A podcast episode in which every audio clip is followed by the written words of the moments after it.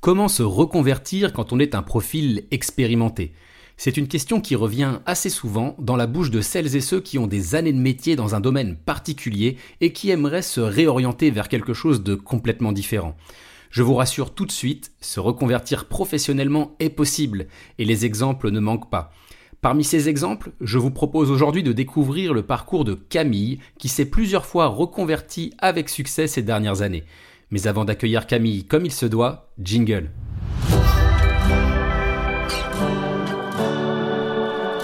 Bienvenue sur Say Hi à ta carrière, le podcast de Thales qui t'aide à faire les bons choix professionnels. À travers chaque épisode, on te livre avec mes invités nos meilleures réponses aux questions que tu t'es toujours posées pour réussir ta carrière. Je suis Guillaume Couder et je suis très heureux de te retrouver sur cet épisode. Bah, bonjour Camille. Bonjour Guillaume. Je suis super content de te retrouver aujourd'hui pour parler d'un sujet. Franchement, je me suis toujours posé la question de savoir comment me reconvertir si jamais je suis un profil expérimenté.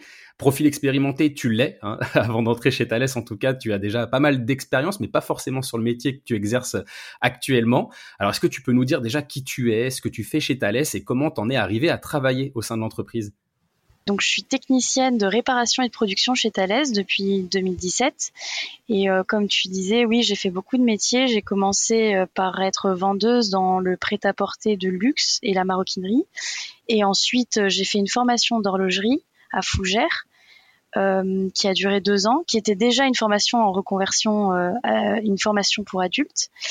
Et, euh, et, et, maintenant, je suis chez Thales euh, depuis 2017 maintenant. Ok, donc ça fait quand même quelques années maintenant que tu es chez Thales, mais du coup, tu es passé de vendeuse, tu as travaillé dans le domaine de l'horlogerie et maintenant tu es chez Thales.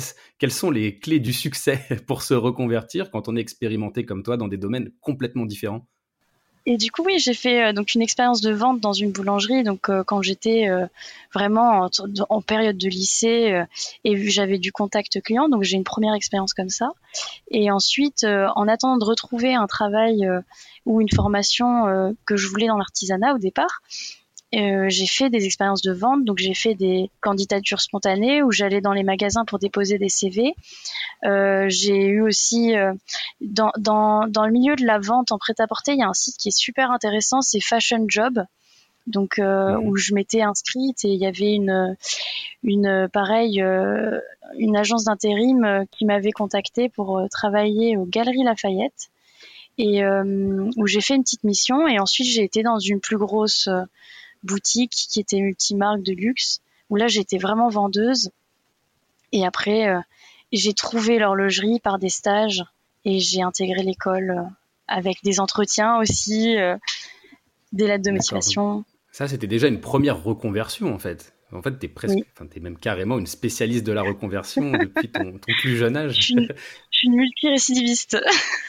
moi, ce que je ressens, en tout cas, dans le profil de multirécidiviste que tu es, c'est que tu te renseignes, en fait. C'est que j'ai l'impression que tu t'es quand même bien renseigné, tu es allé voir sur des tas de sites, etc., pour préparer ta candidature, voir ce qui se fait ailleurs.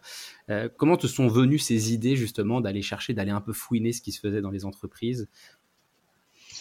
Bah, J'ai eu la chance d'avoir une mère qui est euh, conseillère d'insertion.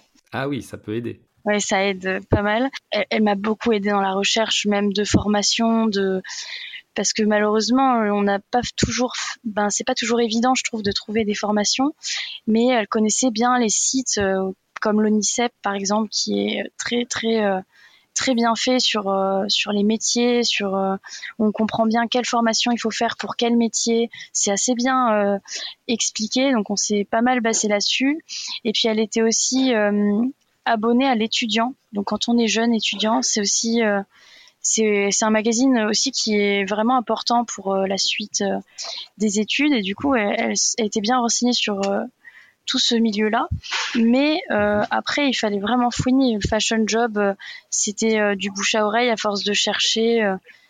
Alors justement, en termes de ressources à utiliser pour préparer sa reconversion professionnelle, qu'est-ce que tu conseillerais? Est-ce qu'il y a des sites particuliers vers lesquels on doit s'orienter? Alors, euh, ce que j'ai noté, mais ça, je l'ai plus vu plus tard, c'est qu'aujourd'hui, avec Canva, on peut quand même faire des beaux visuels de CV. Et euh, c'est mhm. vrai que quand c'est bien structuré, quand c'est bien, euh, quand euh, c'est visible, tout de suite ça attire l'œil pour pour pour du coup aller vers vers ce CV là. J'avais eu des cours aussi pour faire des CV des lettres de motivation et notre professeur il avait une remarque qui était très intéressante je trouve, c'est la qualité du papier pour pour, pour son CV ou sa lettre de motivation. Si le papier est plus épais, en fait, euh, dans une pile où il y a plein de CV, euh, bah, il va ressortir plus facilement. En fait, quand ils vont balayer ah, les CV, c'est toujours sur euh, sur ce CV-là que ça va tomber. Donc, en vrai, j'ai trouvé que l'anecdote était très était très ah, J'adore, c'est une technique un petit peu fourbe, mais franchement, je la note. Moi aussi, j'ai trouvé qu'elle était incroyable. Donc, euh, du coup, du coup, voilà, avoir un bon grain de papier, montrer que voilà, on a on a investi dans le dans dans la forme en fait du CV. Euh, euh, mettre des, couleurs, euh, des couleurs qui nous ressemblent, pas trop euh, agressives, et vraiment un visuel. il faut vraiment que ça soit aéré malgré tout, même si on a beaucoup de choses à dire, faut faut être synthétique dans un CV.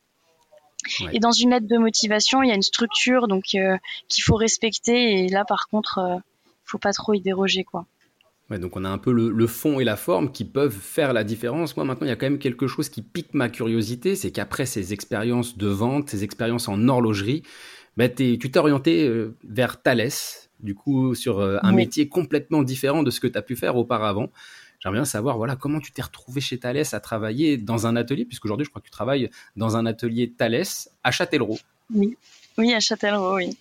Euh, ben, c'est, j'ai fait le tour de France hein, pour, pour cette reconversion. Et puis je crois en plus que tu as euh, pas mal de choses à nous dire sur Châtellerault, c'est un peu ta ville de cœur. Bah, honnêtement, euh, c'est sous-côté. Hein. Vraiment, euh, c'est sous-côté. Il y a, c'est calme, c'est sûr, c'est calme. C'est pas une grande ville comme euh, comme Lyon, Paris, Marseille. Mais euh, ce qui est simple à Châtellerault, c'est que tout est pratique, ça va vite. Euh, on a tout à portée de main, c'est pas cher. Enfin, vraiment, c'est une bonne qualité de vie. Franchement, tu me le vends bien. Je t'avoue que je suis à deux doigts de réserver un billet de train pour passer le week-end à, Châtellerault. Bah viens, je ferai visiter, c'est vraiment bien. Ça te plaira. Bah, avec plaisir. Rendez-vous est pris c'est vrai qu'en termes de métier, quand on travaille en horlogerie, on ne pense pas forcément aller s'orienter euh, spontanément chez Thales sur des métiers qui sont complètement différents. Est-ce qu'il y a des compétences qui sont similaires? Est-ce qu'il y a des dénominateurs communs justement entre ces différents métiers? En gros, comment tu as fait justement pour te reconvertir de l'horlogerie vers des métiers chez Thales? Oui, ta question est, très intéressante parce que justement, moi non plus, je pensais pas que je pouvais euh, faire un métier euh, dans l'aéronautique vu que je sortais de l'horlogerie. Et donc, euh, et donc, c'était en étant demandeuse d'emploi sur euh, Pôle Emploi qu'une agence intérim a vu mon profil et euh, m'a contacté pour venir travailler chez Thales. Et c'est vrai que Thales recherche beaucoup de profils bah, qui ont de la minutie, de la rigueur, de la dextérité. Et du coup, le profil d'horloger matche bien justement avec ces qualités-là. Et c'est pour ça que qu'on m'a contacté. Ok, donc ça, ce que je retiens en tout cas, c'est qu'il y a forcément des qualités similaires d'un métier à un autre, même si le métier n'a rien à voir au départ. Donc quand on est un profil expérimenté dans un domaine, on peut déjà valoriser tout ça. Ce que je comprends aussi, c'est que tout ça, tu l'as valorisé en ligne, puisque bon, déjà, euh, tu t'es fait repérer en fait sur le site de Pôle Emploi, donc sur un site web. Est-ce que c'est quelque chose que tu recommanderais, ça justement, de se donner une visibilité en ligne, de développer ce qu'on appelle maintenant le personal branding, je sais pas, sur LinkedIn ou sur d'autres plateformes? Alors euh, moi LinkedIn, j'avoue, je l'utilise pas parce que c'était pas vraiment l'essor de LinkedIn quand j'étais euh, quand j'étais dans mes recherches d'emploi. Par contre, aujourd'hui, si je devais me reconvertir encore une fois, bien sûr, c'est un outil qui est jamais 203 euh, hein, comme on dit. Hein. Jamais 203, bien sûr. Euh, oui, c'est un outil vraiment qui est pour moi qui est indispensable aujourd'hui. C'est comme ça qu'on se donne de la visibilité. C'est un peu un CV en ligne et, euh, et honnêtement, ça donne de l'attractivité à notre profil. Il y a des choses qu'on va peut-être pas mettre sur notre CV parce que ça alourdit, qu'on peut peut sûrement rajouter sur euh, sur LinkedIn. Par exemple, moi, mon expérience de vendeuse en boulangerie, aujourd'hui, c'était il y a dix ans maintenant, je peux pas vraiment le remettre sur mon CV parce que ça va pas vraiment, euh, ça va pas être valorisant de, de le rajouter, ça va rajouter une ligne, ça va mettre des lourdeurs, donc je vais pas forcément le mettre sur mon CV. Par contre, sur LinkedIn, on peut mettre des périodes où on a fait certains métiers et du coup là, on a vraiment, euh, ça, ça alourdit pas en fait donc ça donne des, petits, des petits trucs complémentaires sur notre profil et je pense que les recruteurs en, sont sensibles en tout cas. Oui. En tout cas, oui, chez Thales, je crois qu'ils le sont tout particulièrement, puisque bah, ils s'en sont venus à te recruter. Ce sont des choses qui ont pu faire mouche. Est-ce qu'il y a des choses, justement, des éléments particuliers que tu recommanderais de mettre en avant quand on n'a pas d'expérience ou peu d'expérience dans un domaine particulier et qu'on a envie de s'y reconvertir? Est-ce qu'il y a des choses que voilà, tu mettrais en lumière, on va dire, sur un CV, sur un profil LinkedIn? Alors là, Guillaume, j'ai une anecdote à te donner là-dessus. Ah, j'adore les anecdotes.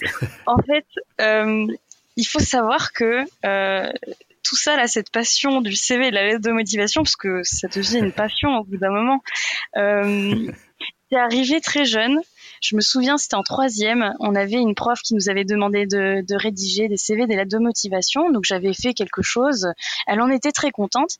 Et j'avais eu 12 j'étais très frustrée parce qu'elle me disait mais que c'était bien ce que j'avais fait. Et en fait elle m'avait dit que j'avais cette note parce que j'avais pas mis assez de choses dans mon CV j'avais pas dit que je faisais euh, enfin d'autres élèves faisaient de la musique ils l'avaient valorisé etc par des activités par des expériences etc et ça m'a tellement frustrée que maintenant, je fais très attention à rajouter euh, mes activités personnelles, euh, les activités ah manuelles, parce que justement, ça donne un peu un, ça personnalise, ça, ça, rend euh, notre CV plus humain et ça montre aussi notre personnalité. Donc euh, Exactement, ce, ce, terme de personnalité, moi je l'entends souvent hein, dans la bouche des RH, c'est que c'est un vrai critère de recrutement aujourd'hui. Donc tu recommanderais vivement aux candidats qui cherchent à se reconvertir professionnellement de mettre en avant leur hobby, leur passion, leur loisir? Ah oui, bah oui, bien sûr, parce que par exemple euh, ici, nous, ce qu'on demande dans, dans le service où je suis, c'est d'être manuel.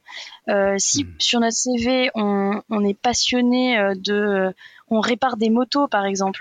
Il y, a, y, a, des, des, hommes qui adorent ou des femmes qui adorent acheter des, des, motos, les remettre à neuf et les revendre. Parce que ça, c'est très valorisant pour notre métier. Et pourtant, c'est peut-être pas leur, leur hobby principal mais euh, mhm. nous, ça va faire la différence. Ça, va faire la différence sur un CV, c'est clair. Ok, en fait, c'est un peu oui le job d'un recruteur que d'identifier, d'un recruteur ou d'une recruteuse, hein, de, que d'identifier ses passions, ses hobbies et en quoi les qualités qui sont développées à travers ces mhm. passions et ces hobbies peuvent être utiles dans le métier à, venir. Alors, je crois savoir hein, qu'au sein de ton atelier, vous êtes plusieurs à vous être reconvertis ces dernières années. Est-ce que tu as d'autres anecdotes? Parce que je t'avoue, hein, je suis vraiment féru d'anecdotes, donc n'hésite vraiment pas. Fais-toi plaisir. Euh, des anecdotes, euh, c'est-à-dire on est beaucoup d'horlogers, ça c'est sûr. Il y a une personne. beaucoup d'horlogers, donc ça c'est déjà un cas qui est assez euh, commun, on va dire, au sein de l'atelier, des gens qui viennent du domaine de l'horlogerie et qui aujourd'hui travaillent sur ton métier ou sur des métiers assez similaires chez Thales. C'est ça. Mais il y a aussi euh, une opticienne. Il y a une personne qui est opticienne parce qu'on fait aussi beaucoup d'optronique. Donc c'est vrai que les profils d'opticiens sont recherchés aussi. Euh, on a des personnes qui sont mécanos. Mais alors de base, euh, il faut quand même, il faut quand même avoir un niveau BTS. Donc BTS ou bah, le bac horloger ça passe parce qu'on est vraiment dans la minutie, la précision extrême. Donc du coup pour eux, pour les recruteurs, c'est équivalent en fait à un BTS mais euh, ils demandent pour les pour les métiers pratiques comme ça d'avoir un minimum un BTS. Donc c'est vrai que du coup c'est moins euh, c'est moins varié, mais euh, mais après il y a des postes d'opérateurs, par exemple de câbleurs, où il faut être vraiment juste manuel. Et donc là ça va être ça va être mettre en avant ce qu'on aime pratiquer quoi. Et après de toute façon il y a une formation en interne. Donc, euh, donc euh, les entreprises, dès que vous arrivez, vous avez une formation avec un, une personne expérimentée qui vous montre le, produit et qui, et qui est avec vous euh, tout au long de la formation jusqu'à ce qu'on devienne autonome. Hmm. D'accord. Ok, alors comment tu fais justement pour devenir autonome? Est-ce que l'entreprise te propose des formations, te propose un accompagnement? Parce que c'est pas évident, on a l'impression de faire le grand saut parfois quand on change complètement de métier. Eh bien, euh, moi, j'ai eu la chance d'avoir des très bons formateurs dans l'ensemble de, mes métiers. Mais euh, vraiment, euh, chez Thales, en tout cas, je parle chez Thales parce que c'est là où je le constate le plus, parce que le changement, il a été vraiment radical au niveau technique. C'est que le formateur, vraiment, j'avais un formateur qui restait avec moi pendant euh, plusieurs semaines parce que mes les équipements que je réalise sont assez difficiles mais il restait avec moi euh, vraiment en continu pendant plusieurs semaines à observer à valider ce que je faisais à regarder euh, si rien si une vis est assez vissée parce qu'on est quand même dans l'aéronautique faut faut pas qu'une vis se balade dans l'équipement. Tu peux rien laisser au hasard, j'imagine. Non, rien n'est au hasard. Donc oui, on a un vrai suivi, on est vraiment encadré, on n'est pas lâché comme ça. Quand on est vraiment lâché dans la nature, c'est euh, quand on, arrive euh, de manière autonome à faire euh, les équipements sans qu'il y ait d'erreur. Donc avant que ça arrive, il faut beaucoup de pratique et on est vraiment encadré quoi ça c'est super rassurant et c'est sécurisant aussi, j'imagine pour toi. Donc ce serait peut-être un conseil hein, qu'on pourrait donner justement aux gens qui cherchent à se reconvertir, c'est peut-être de challenger aussi pendant l'entretien de recrutement le recruteur ou la recruteuse ou l'entreprise hein, tout simplement, de chercher à savoir de quelle manière est-ce qu'on sera accompagné vers ce nouvel emploi. Et d'ailleurs ça m'amène une petite question. Quels ont été les, euh, est-ce que les recruteurs, les recruteuses t'ont proposé des petits challenges pendant le process de recrutement? Comment en fait ils t'ont évalué? Quelle a été la nature de l'échange avec eux? Ah oui, si, il y a toujours les petites phrases. Euh, euh, quelles sont vos qualités, vos défauts euh, Ah oui, ça on n'y échappe on pas. Hein. on a des phrases vraiment genre si vous étiez sur une autre planète, qu'est-ce que vous feriez? Enfin vraiment, il y a des.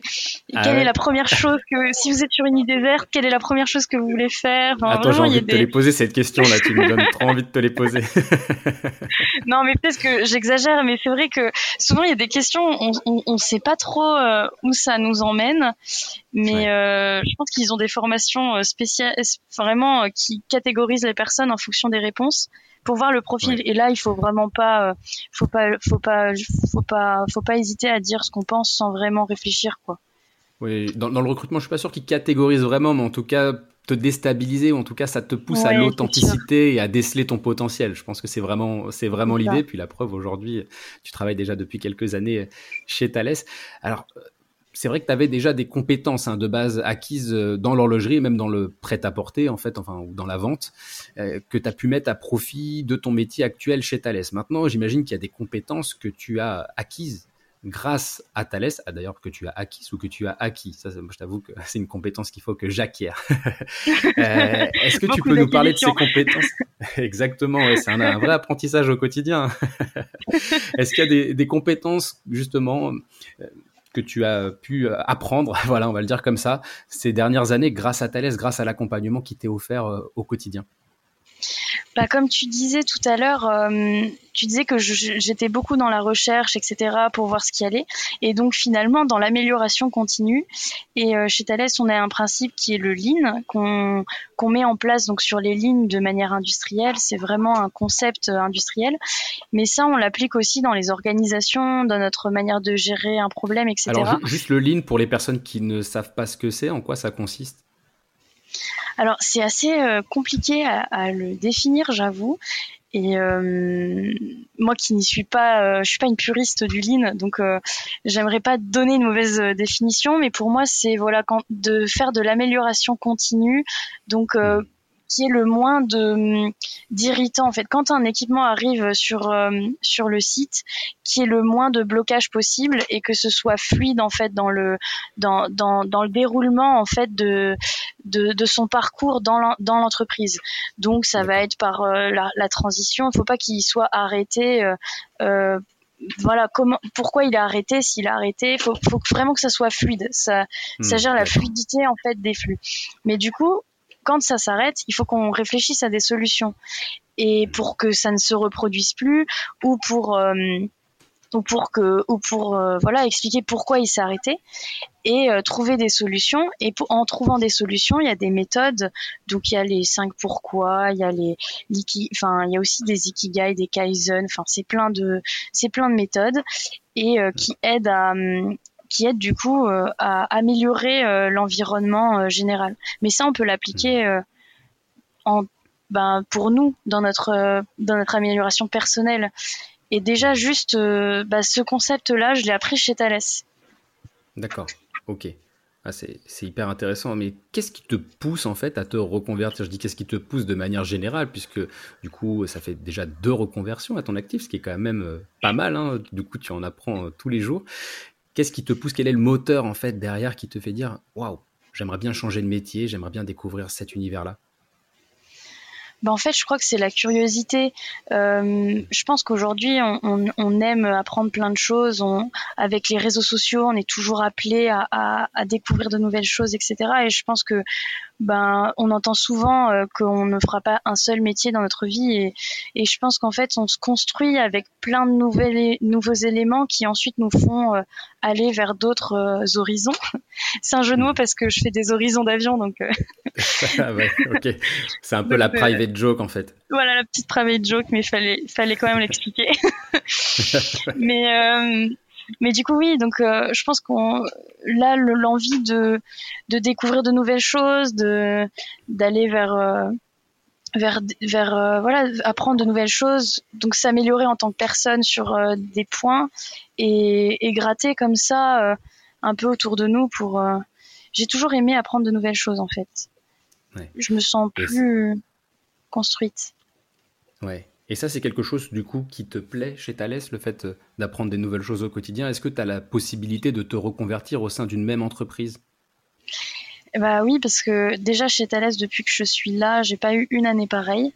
C'est-à-dire que je suis arrivée dans un service euh, qui est AGS, mais je connais plus l'acronyme. moi non plus, je le connais pas, mais on va dire AGS, ok. En plus, c'est stylé. Je AGS. Oui, c'est très stylé. On a beaucoup d'acronymes chez Thales qui sont assez stylés.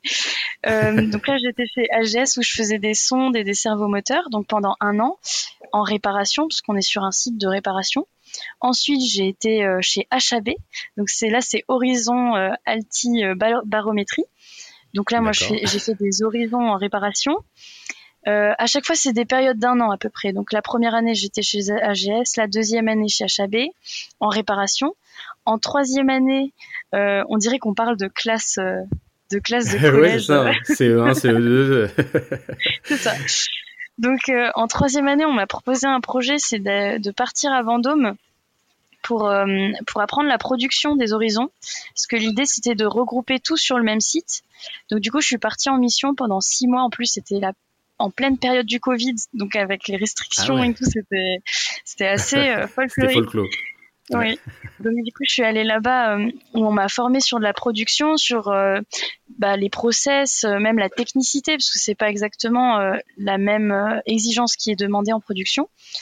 Donc ça, ça a duré six mois. Après, donc pendant un an euh, et demi, je, donc je suis revenue à Châtellerault et avec euh, plein d'autres collaborateurs, un responsable industriel, euh, des, des, personnes aux méthodes, on a, on a et mon chef aussi, on a, on a mis en place la ligne euh, à Châtellerault et de là j'ai formé aussi trois personnes euh, pour ensuite faire en sorte que la ligne soit complètement autonome. Hmm. Et en parallèle de ça, avant de partir à Vendôme, j'avais fait une demande pour faire un BTS euh, en alternance. Donc, il y a un BTS SIM qui est conception, industrialisation, microtechnique. Et en fait, euh, qui me permettait d'avoir des connaissances en électronique, en, dessin 3D euh, sur logiciel CAO, FAO, etc. Et en fait, on apprend tout de la consigne jusqu'à l'industrialisation du produit fini avec les matériaux, etc.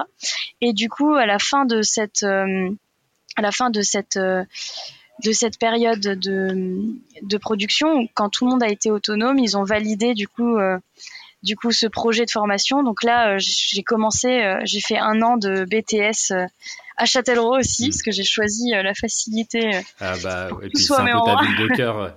En tout cas, on te, sent, hyper investi dans ta reconversion et c'est hyper euh, agréable justement de l'écouter et c'est super rassurant, je pense, pour les candidats, les candidates qui seraient dans ce cas justement de chercher à se reconvertir professionnellement alors qu'ils ont une énorme expertise dans un domaine euh, particulier.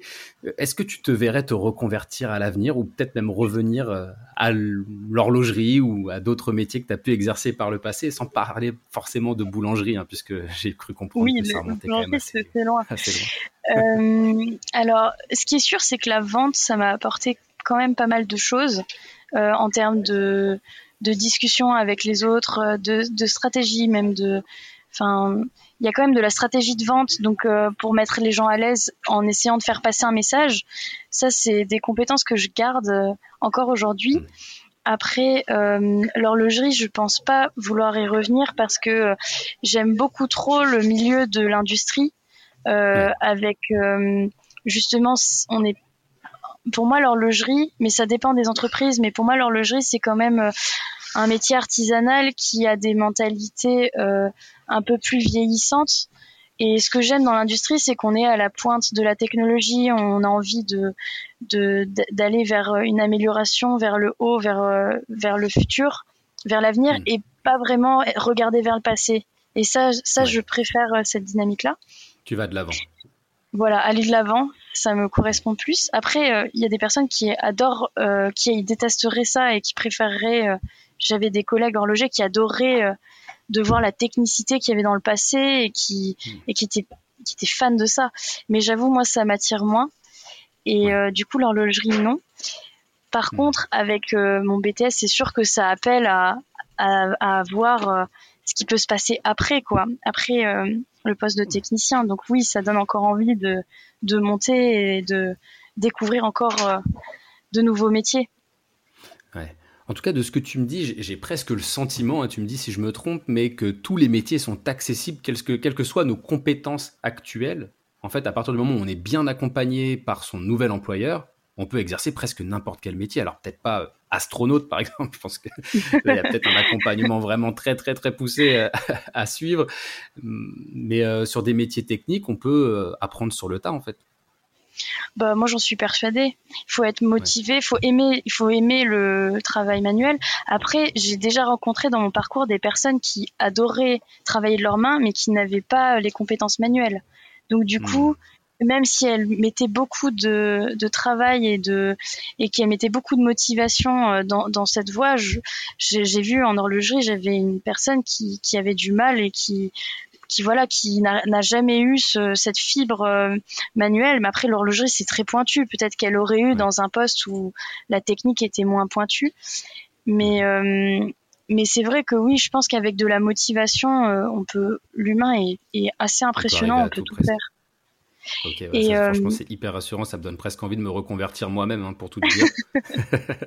Mais en plus, ce qui est, ce qui est super, c'est que dans les entreprises, enfin, en tout cas chez nous, chez Thales, euh, on veut aussi bien accueillir les gens. Et euh, ils ont mis en place une association pour les nouveaux arrivants qui s'appelle Yes.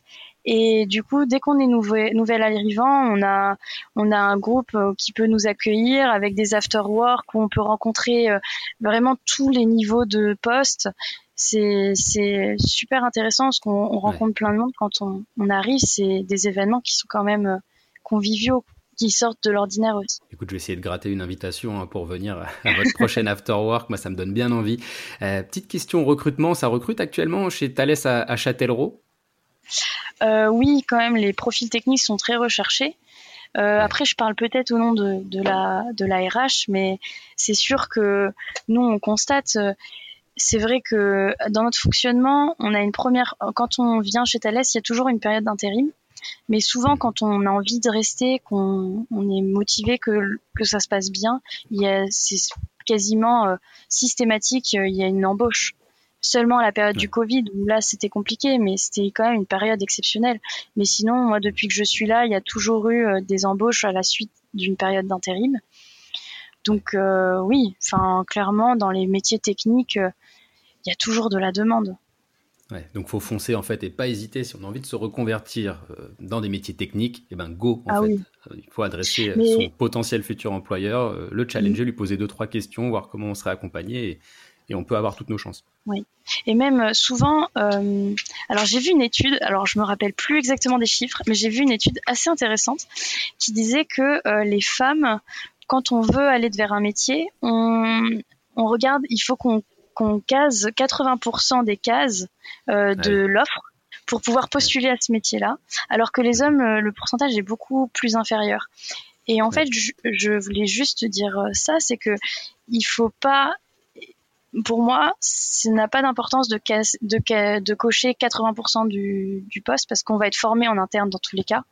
Mais il faut euh, que le que, que, voilà que le descriptif nous plaise et qu'il nous motive et qu'on on se sent euh, que, que ça nous donne envie de le faire. Enfin, vraiment qu'on se projette dans ce dans ce type de poste.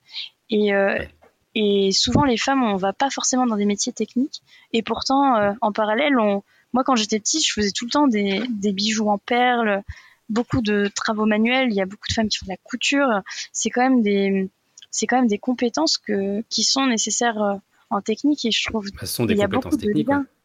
Et il y a beaucoup de liens en plus avec nos métiers, donc ça serait bien, enfin c'est bien aussi si ça se féminise un peu. Ah bah, je vois tes paroles, Camille, et, je valide à 100%. J'avais vu passer cette étude. Effectivement, les profils masculins en général ont tendance à moins se limiter que les profils euh, féminins euh, lorsqu'il s'agit euh, d'un job. Voilà, on se dit bon, je corresponds à 80%. Bon, bah, je postule. Alors que quand on est une femme, on se dit bah, il faut absolument que je corresponde à 100%. Bah non, en fait, ton témoignage le prouve. même si on est à 50%, et eh ben go, en fait, allons rencontrer notre potentiel futur employeur, lui demander de quelle manière est-ce qu'on peut être accompagné dans ce nouvel emploi et visiblement, en tout cas, Thales propose un accompagnement hors pair hein, des, nouveaux profils des nouveaux profils recrutés. Alors moi, je note quand même pas mal de choses hein, de notre échange qui arrive d'ailleurs à, son terme. Euh, je note voilà le fait de se préparer, de se renseigner sur euh, Internet. Il y a tout un tas de ressources accessibles aujourd'hui. Le fait de bien préparer sa candidature, euh, de se rendre visible aussi, de montrer son enthousiasme et sa motivation. Tu le disais Camille tout à l'heure.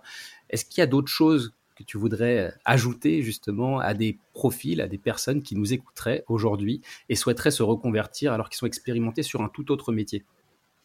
Oui, je pense que euh, ce qui est important aussi, euh, là, c'est au niveau de l'entretien.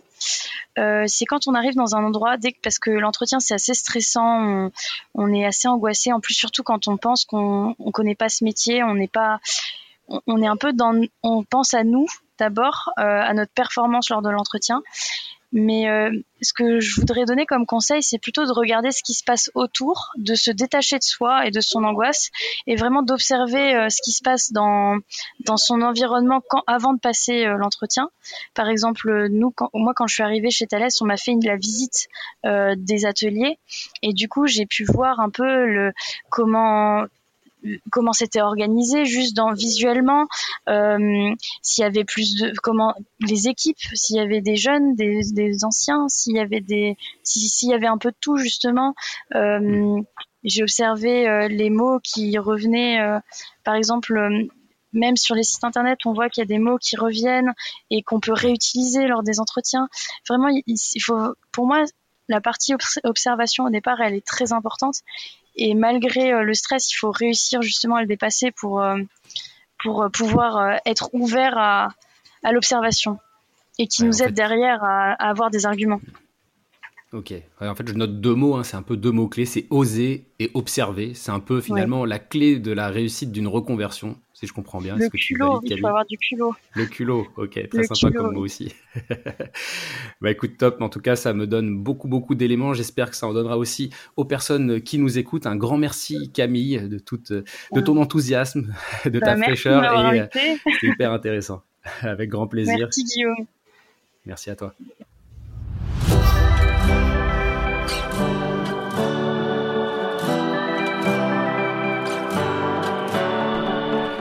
Tu viens d'écouter un épisode de Say Hi à ta carrière, le podcast de Thales qui t'accompagne dans ta vie professionnelle. On espère que cette interview t'a plu. Si tel est le cas, n'hésite pas à t'abonner pour ne pas manquer le prochain. À bientôt!